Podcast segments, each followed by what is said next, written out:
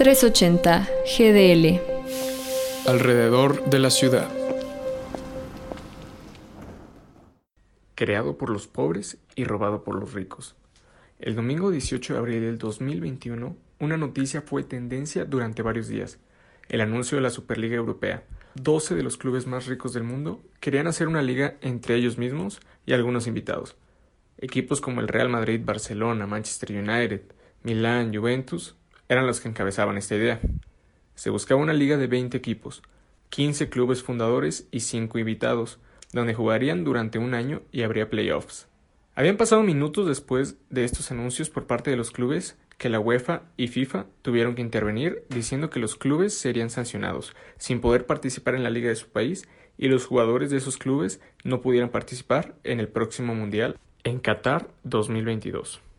Después de siete días, parece que el plan de la Superliga fracasó o se encuentra en un proyecto pausado. ¿Por qué se quería crear la Superliga?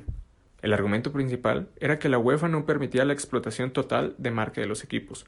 Querían sacar la mayor cantidad de dinero posible a los clubes fundadores y así poder acortar el camino contra los petrodólares de los jeques árabes. Equipos como el PSG o el Manchester City serían un gran ejemplo. ¿Cuál es su lado negativo? El hacer una liga con formato como la NBA o los deportes americanos bloquea la capacidad de que equipos más pequeños puedan competir contra los grandes. Los grandes se hacen más ricos y los pequeños más pobres.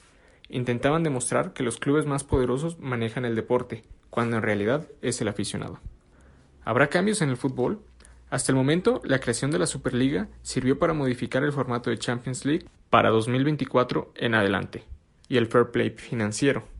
Queda tiempo para conocer todos los cambios. Fuera de una buena o pésima idea, algo que dijo el presidente del Real Madrid es cierto. Florentino Pérez estableció que el fútbol tiene que cambiar. Existen partidos que muy pocos ven por la falta de atractivo y es algo cierto. Hoy la competencia se basa más en la capacidad económica de un equipo que la capacidad atlética del jugador.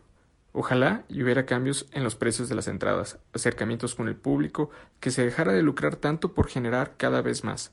En fin, un deporte de los aficionados, que el romance y la belleza han sido secuestrados por los ingresos y la explotación de marca. Soy Sebas Méndez para 380 GDL.